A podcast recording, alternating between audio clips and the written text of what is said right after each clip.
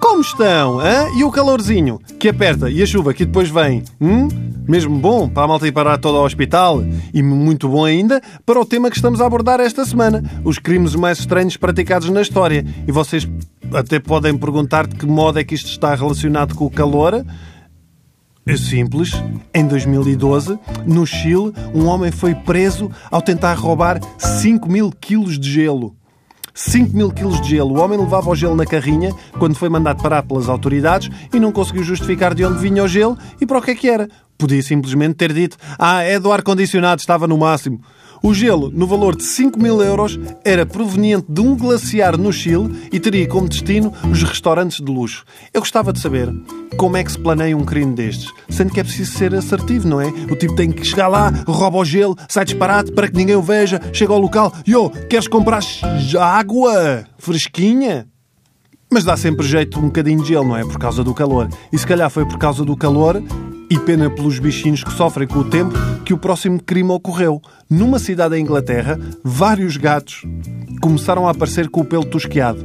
Ora totalmente, ora a faltar pedaços, como se alguém não tivesse conseguido acabar o serviço. Melhor de tudo, só foram atacados gatos ruivos.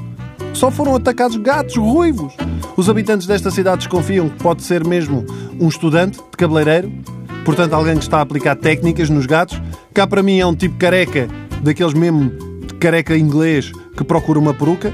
É fácil também apanhar o tipo, porque basta esperar por alguém que apareça com um fofinho cabelo ruivo, mas que ao mesmo tempo cheira aquele mijo um felino. Ou então é só um tipo louco que acha que o fim do mundo acontece não rapar o pelo de um gato por dia. Eu sei que é triste e mau e que não se deve brincar com isto, mas por favor, procurem estas notícias e vejam os gatos.